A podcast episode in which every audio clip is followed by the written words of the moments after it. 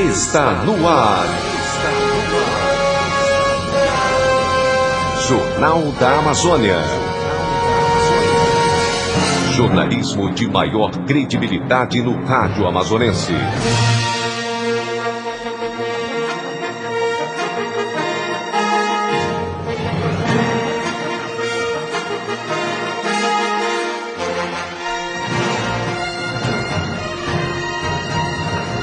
Confira os destaques desta edição.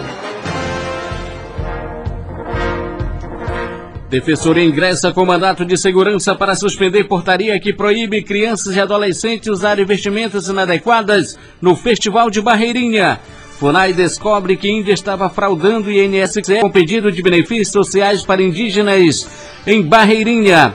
Altos valores nas contas de energia do mês de outubro revolta usuários da Amazonas Energia.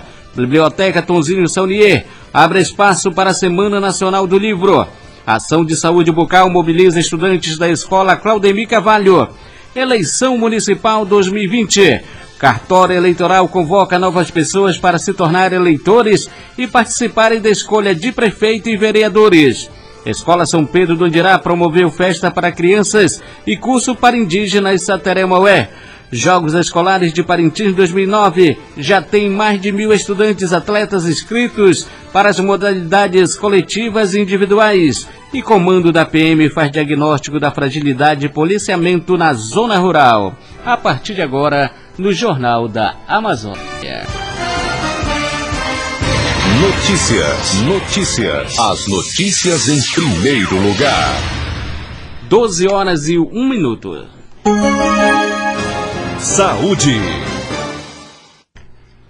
Unidade Básica de Saúde da Arlinda Ribeiro, em parceria com a Escola Municipal Claudemir Cavalho, realizou na manhã desta quarta-feira, de 23, uma ação de saúde bucal voltada para alunos dos anos iniciais do educandário. A saúde bucal é um assunto bastante importante muitas vezes ignorado por grande parte da população, principalmente crianças e adolescentes. De acordo com o Conselho Federal de Odontologia, cerca de 27% das crianças de, de 18 a 36 meses apresentam pelo menos um dente com cárie na faixa etária de 5 anos, mais da metade das crianças possuem o problema. A odontóloga Camila Figueiredo informou que a ação faz parte da da odontologia, explicando também que a boca desempenha importantes funções que repercutem na saúde de todo o organismo, por isso uma boa higiene bucal diminui risco de desenvolvimento de problemas bucais e dentários.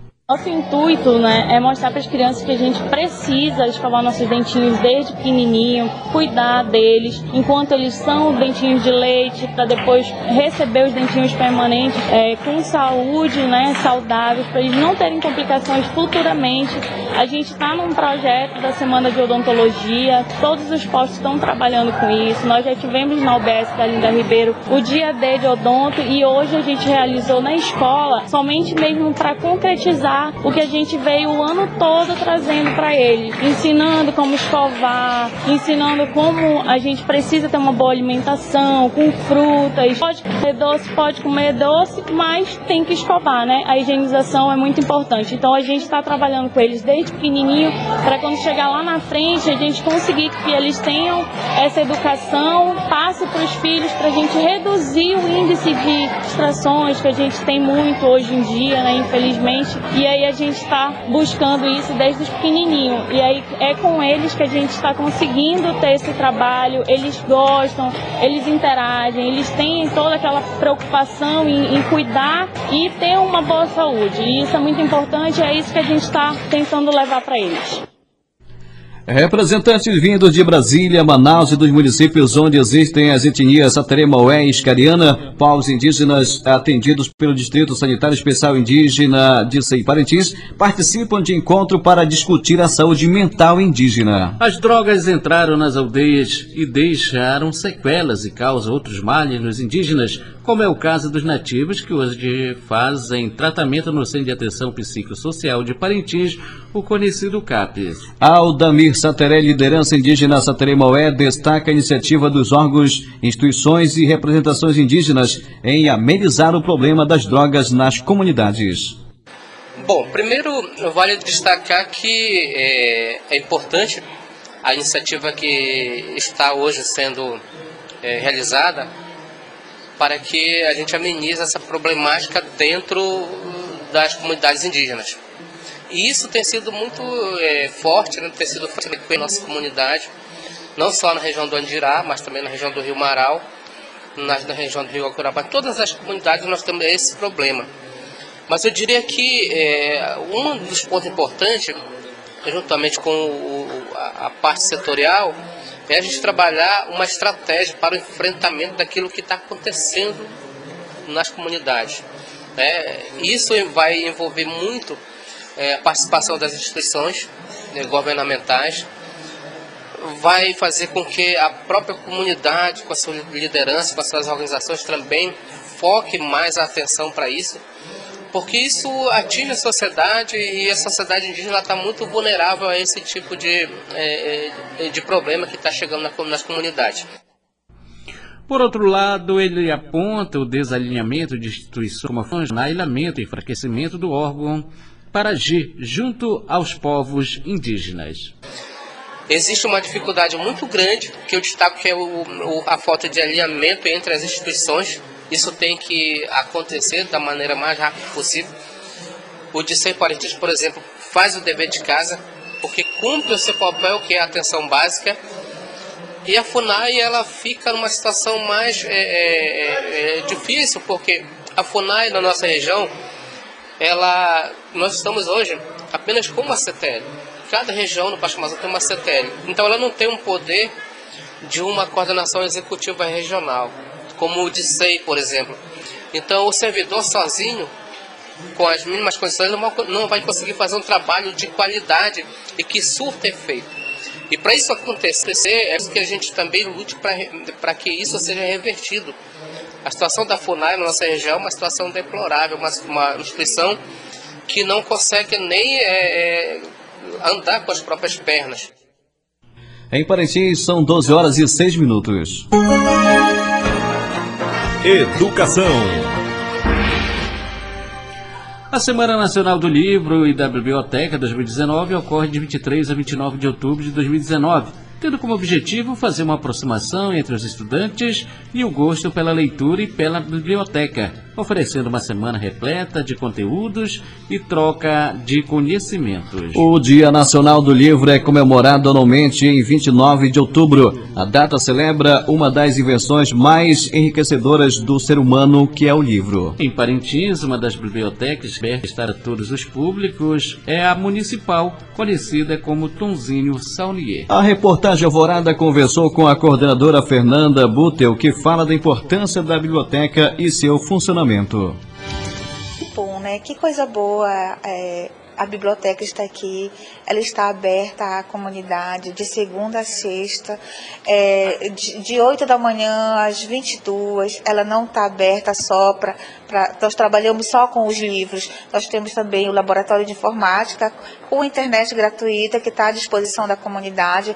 Nós temos também o, o acervo é, é, que está aqui. Temos o acervo infantil também que as crianças podem vir. É, é as crianças que queiram, que gostam, que que têm essa, essa, esse, essa vontade, que gostam da leitura, elas estão convidadas a estar sempre aqui conosco. Nós temos uma equipe muito boa, uma equipe de trabalho, eles estão todo o tempo aqui tá? É como o prefeito Bigacia fala, é, é, é, o nosso, nós temos que estar aqui para cuidar bem das pessoas. Olha, o livro mais procurado aqui na Biblioteca dos Insoniers são os livros dos autores parintinenses. A história de Parintins para chegar ao doutorado é preciso ler muito e o livro é uma das portas de entrada para galgar até esse patamar de conhecimento, como explica o professor Dr. Rony Barros, que da educação básica à especialização de doutorado teve que ler inúmeros livros. Então, realmente, eu tive muitas leituras. Você, para fazer um, uma especialização, um mestrado, um doutorado, você passa realmente por muitas leituras, muitas, muitas experiências, né?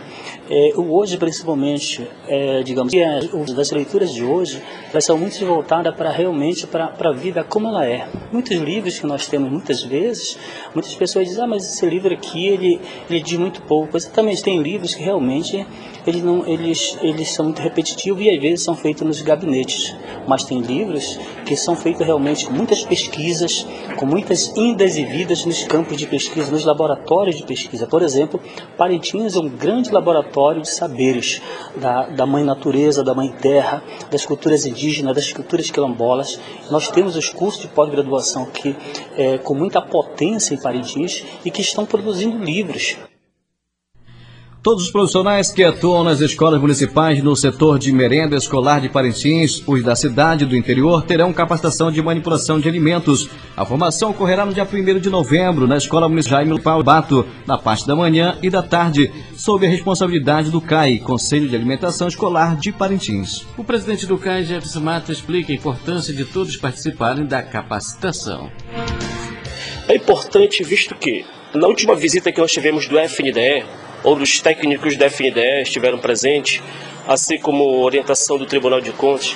Foi orientado para este conselho, do qual eu sou presidente, presido, né, estou com dois anos à frente do conselho, foi orientado de que o conselho proporcionasse uma espécie de formação para que esses funcionários, esses profissionais que lidam com a alimentação das crianças diariamente, possam ter uma formação é, voltada para essa manipulação né, com a parte de higienização. Né, nós temos toda uma parceria com as nossas nutricionistas dentro da Secretaria de Educação, bem como uma parceria também com a Secretaria de Saúde, do secretário João Costa, parceria até mesmo da Prefeitura. E sabe da importância que nós temos para com a importância de manipular esse alimento. Visto que muitas vezes esses funcionários eles passam pelos processos seletivos simplificados e não passam por uma formação exata, né? É, de como manipular, de como armazenar, principalmente, e lidar com o alimento, que é algo que a Organização Mundial de Saúde vem cobrando dia a dia e o CAI Parintins está a fim de, de acabar com essas cobranças e realizar aquilo que é certo para uma boa alimentação das nossas crianças. Ocorreu na tarde de ontem a solenidade de posse dos conselheiros municipais da educação de Parintins, com a participação de autoridades do Executivo, Legislativo e instituições de ensino, além de outras representações privadas preocupadas com a educação. Os conselhos têm responsabilidade tanto em relação ao ensino básico quanto ao superior. Eles normatizam diferentes processos, começando pela autorização de funcionamento de instituições escolares públicas e privadas. Nenhuma escola existe ou funciona sem o aval deles. O atual presidente e professora universitária Georgina Vasconcelos fala sobre a solenidade de posse que ocorreu no setor de informática da Biblioteca Municipal Tonzinho Saunier. Os conselheiros são pessoas que fazem parte de todas as instituições educacionais.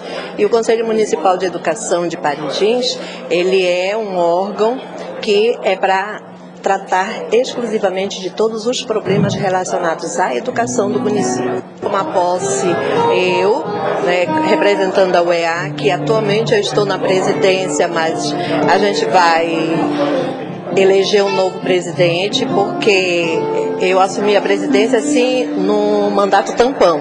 E aí nós vamos fazer uma reunião para que né, se efetive é, o cargo de presidente. Em Parintins são 12 horas e 13 minutos. Momento Esportivo.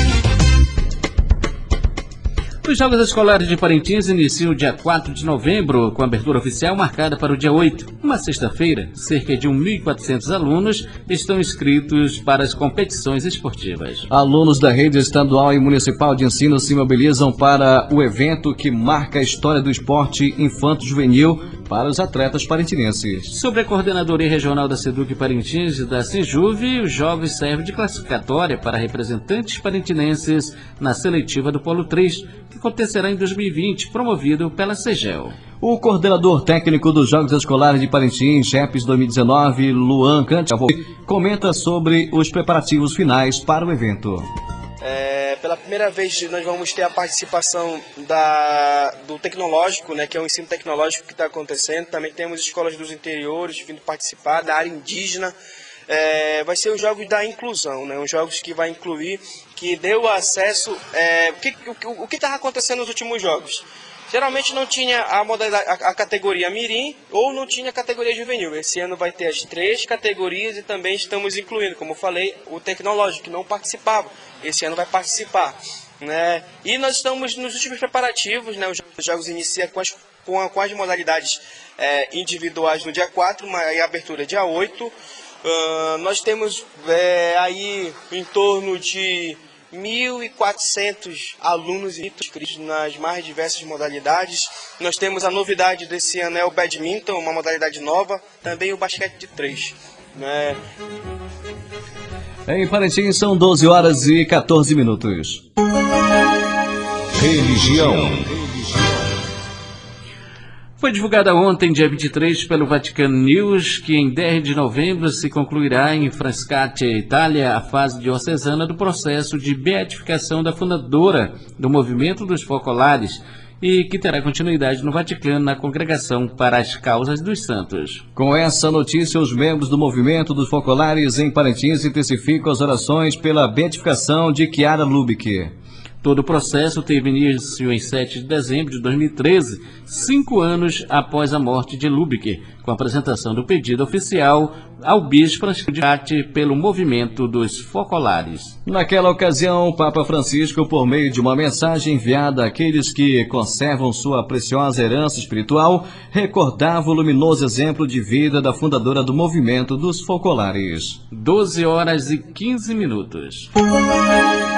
Estamos apresentando Jornal da Amazônia. Os acontecimentos da cidade.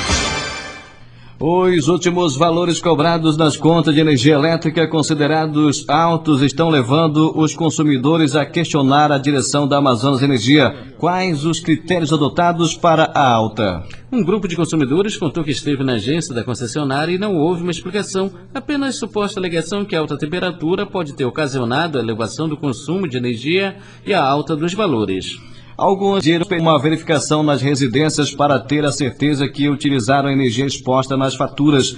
Inclusive, disseram que vão procurar o Ministério Público para denunciar o que eles consideram como abuso. Logo cedo tentamos contato com a líder de gestão da empresa, porém ela não pôde atender reportagem em razão de compromisso pessoal. Agora há pouco ela ligou, como estamos no jornal, não podemos atender. Mas daqui a pouco a gente vai buscar outras informações referentes a esses questionamentos. E os moradores das comunidades pertencentes à área de baixo, que compreende as comunidades do Jacaré, Anabu, Caldeirão e Corocoró, estão há uma semana sem energia elétrica. Sem energia elétrica, os mais prejudicados são os alunos que estão perdendo aula, pois precisam manter funcionando os equipamentos de estudo. Outro problema são os alimentos que estragam e aparelhos eletrônicos que queimam a cada queda de energia elétrica. Segundo o morador que possui o número o contato final 074, que manteve contato com a nossa reportagem, a usina termoelétrica responsável pela distribuição de energia para as referidas comunidades é do Caburi. De acordo com ele, inúmeros telefonemas já foram feitos para o número da distribuidora de energia da localidade na tentativa de que o problema pudesse ser resolvido, mas ninguém atende o telefone. A Escola Indígena São Pedro do Rio Andirá, localizada na área indígena Sateremaué, promoveu no último dia 12, Dia das Crianças, uma atividade recreativa e lúdicas para os pequenos nativos como forma de não deixar a data passada despercebida, mesmo que no meio da selva amazônica. O coordenador do Espaço Educacional Indígena Padre Henrique Uzê enfatizou o momento de diversão e alegria proporcionando às crianças Saterê Maué. Dia 12 de outubro tivemos numa comunidade do Castanhal uma grande festa das crianças. E essas crianças indígenas, gente, elas gostam de brincar. Nós devemos recuperar nas nossas comunidades o gosto das crianças de brincar. Claro, levamos os presentinhos, o boneco, a bola, mas eles gostam mais deste em grupo, esta atividade de canto, de dança, de movimento. É, estou lançando um apelo também para todas as nossas comunidades. Gente, vamos ajudar estas criancinhas a brincar, que a alegria deles é brincar juntos. Tem tantas formas, não precisa de objeto, com gestos de mão, etc. Eu fazia a roda com o moio ató, a cobra grande. E toda criancinha também é, é, rodando assim, brincando, é, alegres. Isso foi uma descoberta, sempre eu gostei disso, mas estou lançando isso também para o nosso ambiente, dar, dar atenção, porque também o recreio, a atividade lúdica, educa e dá muita tranquilidade e muita paz. Padre Henrique comentou também sobre o curso de costura que foi realizado em quatro dias para as indígenas interna da Escola São Pedro. Um curso é orientado por quatro dias, as meninas pensam, nós temos meninas que nunca colocaram a mão perto de uma máquina de costura. Temos três máquinas de costura elétricas novinhas e as meninas aprenderam mesmo do uh, a, a, como se levanta a agulha, como se faz. E no fim dos quatro dias, ver a alegria destas meninas que conseguiam fazer uma saia, uma blusazinha, alguma coisa, e vai continuar. Elas são todas internas. E foi muito bom porque eu vi, eh, a maioria mesmo se entusiasmou uma forma de ajudar futuramente. Também lá na escola mesmo, às vezes podemos produzir para o tempo da formatura outras atividades em loco e é muito bom porque ela sendo interna, de manhã tem as aulas, de tarde podemos ocupar com essa atividade também de bordado e outras coisas que vão é, assim aparecer eh, depois deste encontro. A senhora Juliana de Paula, moradora do bairro da União, está organizando uma promoção voltada às crianças carentes do bairro. O evento está na sua quinta edição e será realizado no próximo sábado, dia 26, com brincadeiras, distribuição de brinquedos e apresentação de artistas convidados. A idealizadora da ação, Juliana de Paula, ressalta que as senhas serão entregues a partir de hoje. Ao mesmo tempo, o convite a todas as crianças do bairro. Né? E a gente faz com muito carinho aí para as crianças mais carentes do bairro da União, aonde perto, como vai ser dia 26, pelo dia 24 a gente vai estar tá dando as senhas, né, para as crianças que são realmente precisam, né, que tem aqueles pais que não, tra não trabalham, às vezes não tem um ganho assim para comprar os brinquedos, e ela não sai no dia 12, sempre é no dia 26. Então eu convido aí as crianças, né, mais humildes do bairro, para que façam é, parte dessa festa né, na Rua 6, na, na minha residência, onde vai fazer parte o humorista Rudela, o Homem de Ferro, o Hulk, e Garantido, Caprichoso, e os cantores como Arlen Júnior, Drica Martins, é, Souza e outros, né? Porque todo ano eles fazem parte dessa festa. É uma que a gente se doa com todo carinho, onde a gente não ganha nada, não cobra nada, e nós dá o almoço, dá brinquedo e a festa, né?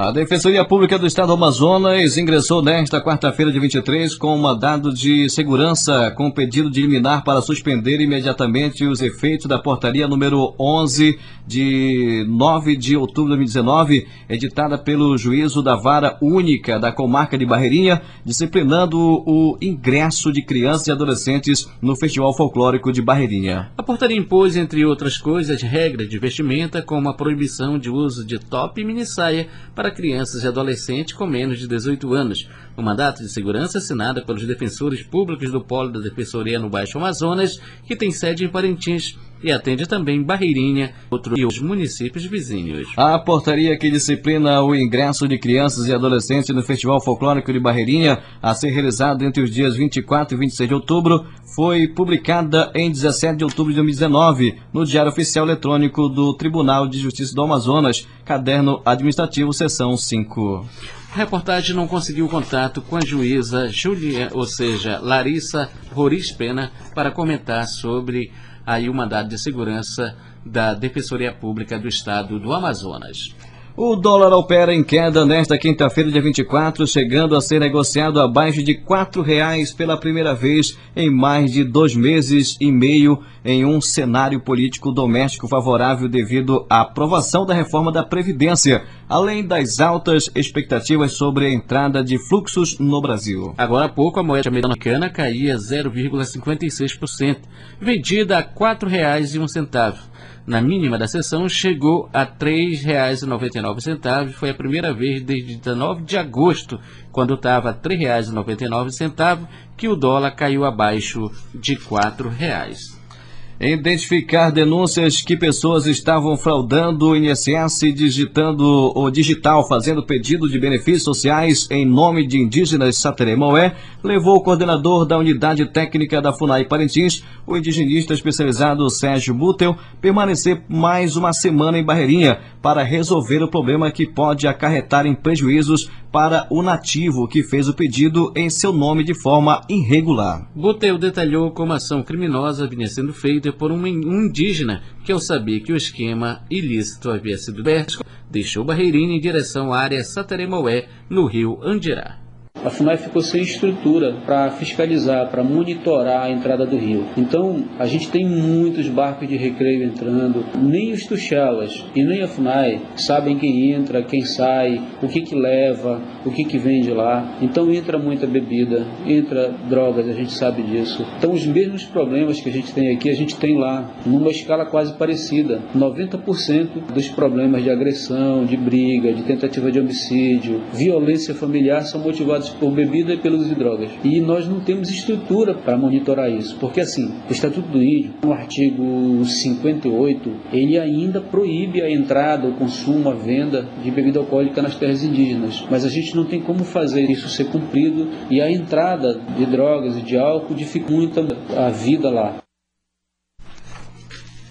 Há um ano da eleição municipal de 2020, o cartório eleitoral de Parintins já trabalha para garantir um pleito tranquilo e com segurança para o eleitorado parintinense. Porém, o chefe do órgão, analista judiciário Antônio Mariano, ressalta que é importante a juventude comparecer ao cartório e se cadastrar, ficando apto a escolher seus próximos representantes para a Câmara Municipal e Prefeitura. Mariano também reforça novamente o lembrete que a eleição de 2020 será através do processo biométrico, sendo necessário aqueles que desejam exercer a sua cidadania comparecer ao órgão e passar pela biometria para ter o direito ao voto.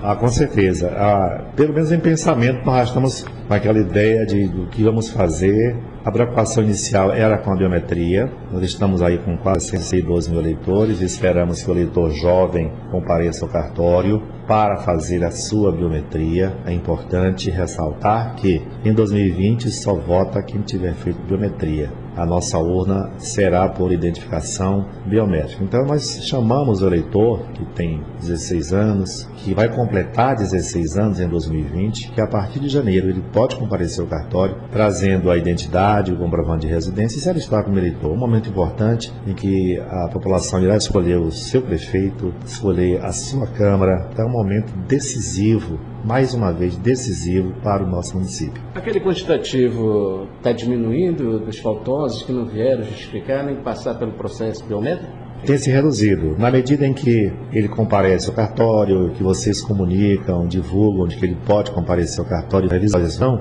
nós percebemos uma, um aumento. E como o parentinense gosta muito de participar da política, nós esperamos que até 4 de maio de 2020 nós tenhamos aí um grande eleitorado, muita gente votando e muita gente motivada para eleger seus novos quadros. A campanha contra a raiva é encerrada em Manaus por falta de vacina, segundo a Prefeitura. A campanha de vacinação antirrábica animal 2019 foi encerrada porque o Ministério da Saúde não repassou a quantidade de doses de vacina suficiente para atender a demanda do município. A campanha na capital amazonense teve início no dia 9 de setembro e seguiria até 7 de novembro, mas foi encerrada no último sábado. Cerca de 165 mil animais foram vacinados. O número corresponde a 73% da meta estipulada para este ano.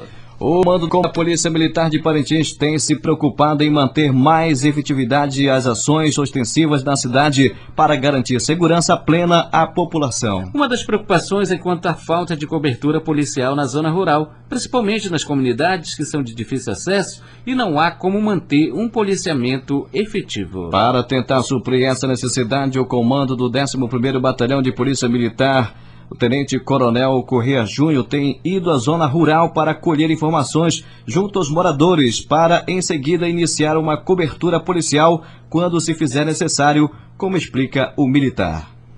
A zona rural é um muito preocupante. Nós não temos policiais em toda a zona rural, então a minha preocupação é saber o que, que a zona rural precisa, quais são as especificidades de cada local e ir lá e verificar e ajustar um policiamento direcionado àquela zona rural. Nós cobrimos aí a Vila Amazônia, cobrimos o Cabori, cobrimos o Mocambo. Sabemos que hoje vila só é no nome, né? Mas o quantitativo de pessoas é imenso, talvez já até poderia ser município. Então então, a minha preocupação é essa: ir em cada local, verificar o que está acontecendo e daí tomar uma atitude para suprir a segurança pública aí. Estamos juntos com o Poder Público Municipal, com o Poder Legislativo Municipal, a gente vai junto para saber qual o anseio daquela população no tocante à segurança pública.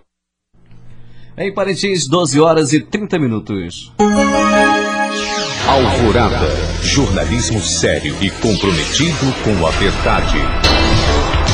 E assim chegamos ao final desta edição do Jornal da Amazônia, uma produção e realização do Departamento de Jornalismo do Sistema Alvorada de Comunicação, emissora da Fundação Emergenciante. Mesa de áudio, Lian Cavalcante. Transmissores de Duarte. Reportagem Fernando Cardoso, Marcos Felipe, Ednilson Maciel e Neucelino Santarém. Direção Executiva, Padre Carlos Caridade. Coordenador de Programação, Luceli Monteiro. Edição para Fernando Cardoso. Apresentação, Neucelino Santarém. E Fernando Cardoso. Esta edição do Jornal da Amazônia é transmitida pelas emissoras do Sistema Alvorada de Comunicação, a MOT FM Rádio Online. O Jornal da Amazônia volta amanhã às 12 horas. Alvorada, 52 anos, missão de informar, educar e evangelizar. A todos uma boa tarde. Boa tarde.